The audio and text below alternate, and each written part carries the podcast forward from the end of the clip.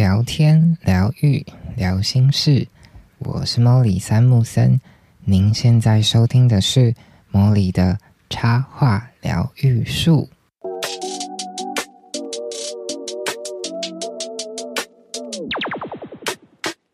Hello，各位树洞的伙伴，好久好久好久不见！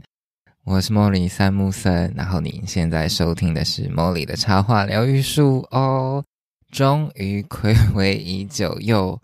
默默的开始更新啦。至于为什么要开始更新呢？我觉得很大很大的一个原因是，啊，接下来呢，我就会去离开台湾，去法国驻村一段时间。那因为想必到了一个新的地方，会有很多新的感受，然后会有很多新的嗯事情想要跟大家分享，所以 想说在出发之前呢。先做一点事啦，有对于就是这这些年的一些有一点总结这样子。那因为我前几天就是回我的母校交大去分享，然后因为在分享的过程中，我不得不或者是说，他给给了我一个机会，重新检视我开始经营插画绘本的这段日子，特别是从我。呃，研究所期间到毕业后，然后到踏入职场，整个摸索的过程。那我觉得，既然都已经借有一个这样子的场合整理了，就趁这个机会在离开前把它记录下来。那对我而言，有一点像是啊一种打，也是一种打包行李的感觉。虽然我最近就是在面临我的打包行李的时刻，对。那当然也是希望可以借由这个过程，就是好好的整顿一下自己，然后让自己准备好进入下一段旅程。那前面有提到，就是我的分享的内容是从我的研究所二年级到接触到绘本，然后嗯，以绘本的创作口试毕业，最后踏入职场，成为一个自由的插画家，这样子。其实一晃眼五年就不见了耶，然后你说具体累积了什么？好像蛮多的，可是又很难用一言两语就是简单的带过。所以今天的这集节目就是想跟大家分享我在这一段日子里面的一些收获。那我把它取名为就是五个给新手插画家的陪伴生存指南。对，那它是或许你可以当做，嗯，你现在可能是刚起步的插画家，或者是你，嗯，想要进入这个圈子的一些参考指南。那我希望这样子的内容可以，嗯，给一些现在正在迷路的人，然后觉得彷徨的人，觉得孤单的人，嗯，你会知道，其实绝对不是只有你这样，我们很多人都。走过这样的路，那或许有这样子的 tips，就是小贴士、小提醒，可以让你在走这段路上稍微顺遂一些。好，那我们就听下去吧。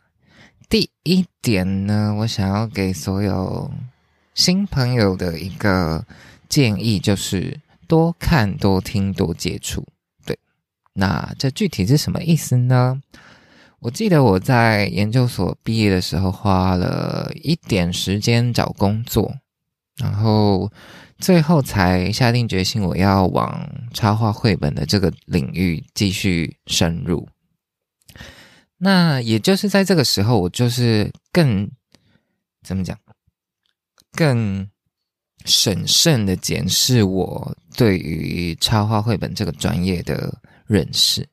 然后我就发现啊。其实我对于这样子的专业知识还有很多的不足。虽然我的论文写跟这个有关，但它这毕竟是一个文学，儿童文学，然后又牵涉到很多美学鉴赏的能力，所以我其实觉得自己当时啊还没有准备好。虽然已经有一些作品，然后也有一些结案的经验，可是你说我有百分之百的能力跟。那种足够的知识去支持我的创作，或者是去跟业主讨论吗？我觉得好像还没有，因为那个时候就会有一种嗯不自信感，那是一个很强烈的感受。你知道，虽然表现的好像还不错，可是你知道你自己是没自信的。所以其实我当初在初期的时候，我花了很多时间去进修。我觉得那段时间也很快乐，快乐来自于就是你就是去听课啊，然后听老师分享那些你很喜欢的东西。所以其实我当初就是上了不少课，听了很多绘本啊、儿童文学相关的讲座或课程，然后我也开始慢慢去接触一些。像是插画经营啊、图像授权 IP 呀，或者是智慧财产权这样子的讲座或者是课程，因为我觉得某种程度上，当你下定决心要以成为一个自由工作者作为一个职业的时候，你有点像是在经营一个艺人的公司。那当然，公司它有很多的部门，它可以分很多人去完成这些工作。可是，当你只是艺人公司的时候，你就需要尽可能的去理解。当你理解的越多的时候，你可以跟不同部门沟通时，你才会知道他们讲的内容到底是在吃吃你豆腐占你便宜，还是他们讲的都是合理的，是可以接受的，或者是哪些东西其实你觉得，哎，我们可以拿出来再协调、再调整。这些都是当你对于呃这些规范有一些认识的时候。你才能据理力争，去争取你应该拥有的，呃，权利，或者是完成你应该达成的义务。这样子，我觉得这样子的学习其实对自己是一种保障。嗯，一方面你可以在很多事情发生前就，嗯，有有技巧的减低那些可能发生的几率。或者是当事情发生的时候，你知道要找谁寻求协助，嗯，等等的。我觉得这对于一个嗯初入职场的人是一个很大的帮助。那另外一点是，我觉得在这一点里面，多看、多听、多接触，其实另外一个好处是可以让你快速的累积审美的经验。对，为什么会这样说呢？因为我觉得我们有时候会。我们每个人都有自己的偏好，所以我们会习惯看某一类的作品，以至于我们的世界会充斥着可能就是某一类的作品。但是，当你接触到不同的讲座、不同的老师，每一个人的观点看法都不一样。即便我们是在阅读同一本书、同一个绘本、同一部作品，每一个人都可以有自己的诠释，而这样子的诠释其实会。让你的审美的观点跟角度打开，然后在这个潜移默化的过程中，或许你在欣赏一个作品，或者是你在创作你自己的作品的时候，你可以适度的去调整自己的观看的角度，然后也让自己的作品的完整性越来越高，因为你可以触及的层面越来越广，越来越深。我觉得有的时候，一个专业的人跟一个圈外人、一般人，我觉得很大的差异其实就是来自于对于这些细节的雕琢跟追求。那如果你是圈外人，你不知道这些美美嘎嘎，你可能就不会去注意，你可能看到的就是一个表面。可是，当你把这个东西视为一个专业，当你往越深的地方去的时候，你会发现，哎。其实有很多很多宝藏，很多很多我曾经看但我没有看出来，或者是有很多美丽的细节都藏在里面，等着你去挖掘。所以我觉得多看多听多接触的另外一个好处是，你可以开始累积你的人脉。虽然说，我觉得接下来想要讲的这句话可能有点 bossy，叫有点武断，对。但我觉得很多时候，一件事能不能成功，其实很关键的在于，就是你有没有接触到那个关键的人物，你有没有这个关键的人脉。当你有这样子的关键人物的时候，很多事情其实你不用费那么大的力气，他可能就会诶，在因缘际会之下就促成，然后为你带来一些意想不到的结果。可是当你没有这些人脉的时候，你想要做很多事情，你可能不得其门而入，你不知道要。怎么样才能做？你可能一个人在自己的框框里面不停的打转，但一直没有办法突破，那是稍显可惜的一个地方。但我也知道，就是应该很多人创作者的个性都跟我比较雷同，就是其实相对于面对群众，可能更喜欢独处，对。所以相较之下，可能不会那么密集的参加一些集体的公关、社交类的活动。所以我觉得你可以适时的选择，选择你一些感兴趣的，呃，你觉得可以学习到东西的。它不一定是纯然的社交，它也可以有一些嗯知识上的学习的场合，或许是一个比较适合你的接触到你想接触到的人事物的一个场合。好的，那第二点呢，就是找到一个实力的擅长，然后再慢慢的拓展你的触角。对，嗯，这句话具体而言的意思就是，当我在回顾我的发展历程的时候，会发现，哎，我接触的很多工作啊，其实都是围绕着透过图像去讲故事的这样子的一个。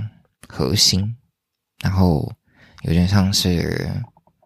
开花这样子开展而来。那当然，绘本是我被认识或者是主要的一个核心。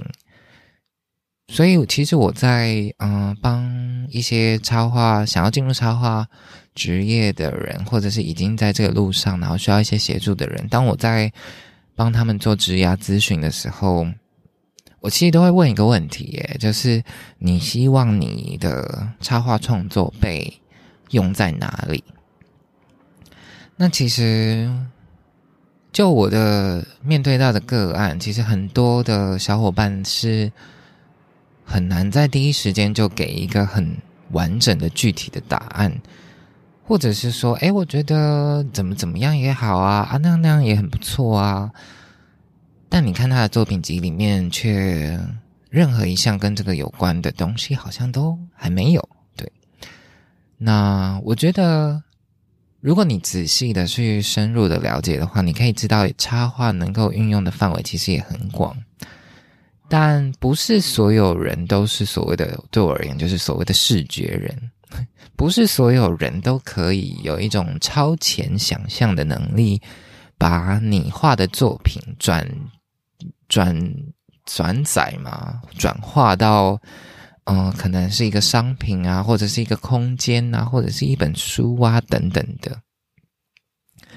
所以举例来说，比如说我我想要以我是一个以绘本创作为主的创作者，我想要做跟绘本创作有关的事情。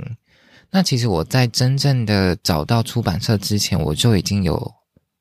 两三本。绘本的作品了，那但是他们其实都只是一些样书，就是呃，可能是我觉得的好的一种编辑的形式完成的一本书，然后它可能只是少量的印刷，还没有被大量的发行。但出版社其实在这个时候就是可以借由这个样子的样书去想象，嗯，这本书实际出版的可能性，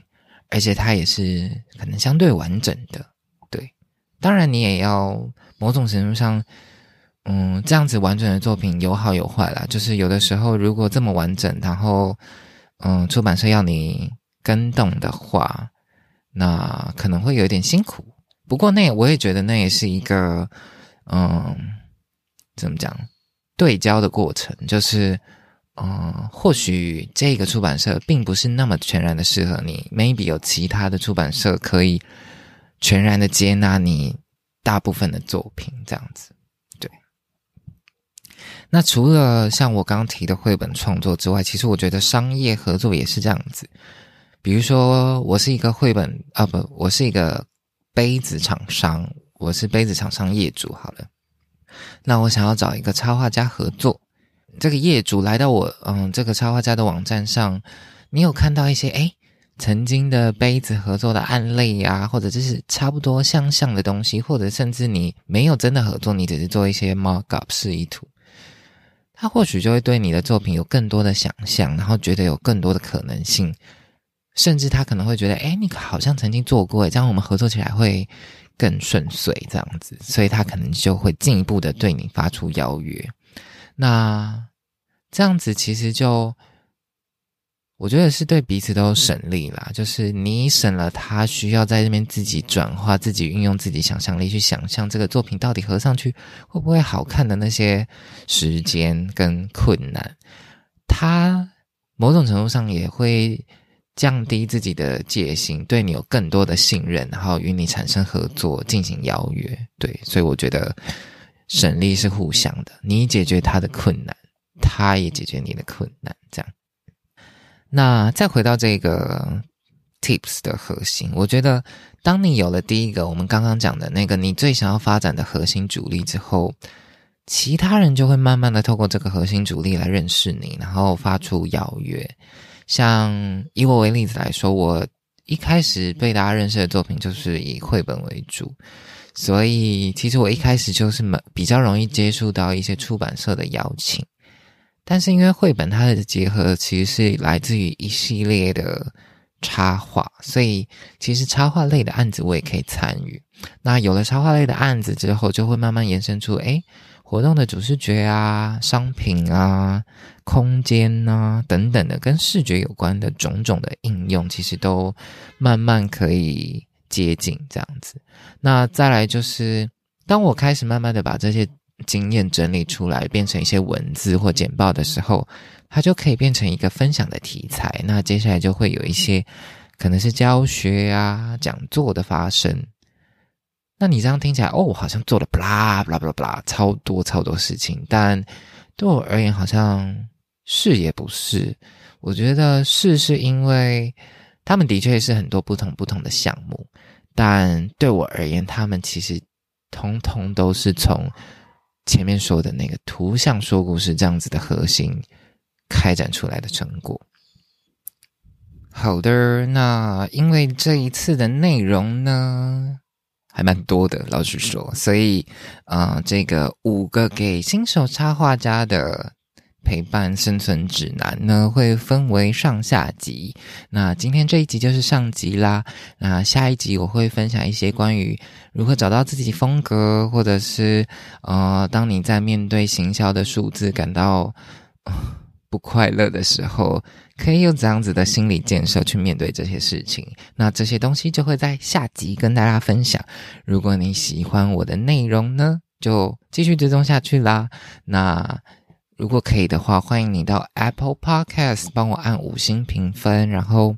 推荐给你觉得诶可能会需要的朋友啊，或者是嗯任何你觉得适合的伙伴。然后相信好的善种子，好的善的种子会为你带来更多的善果。那我们就下一集再见啦，拜拜。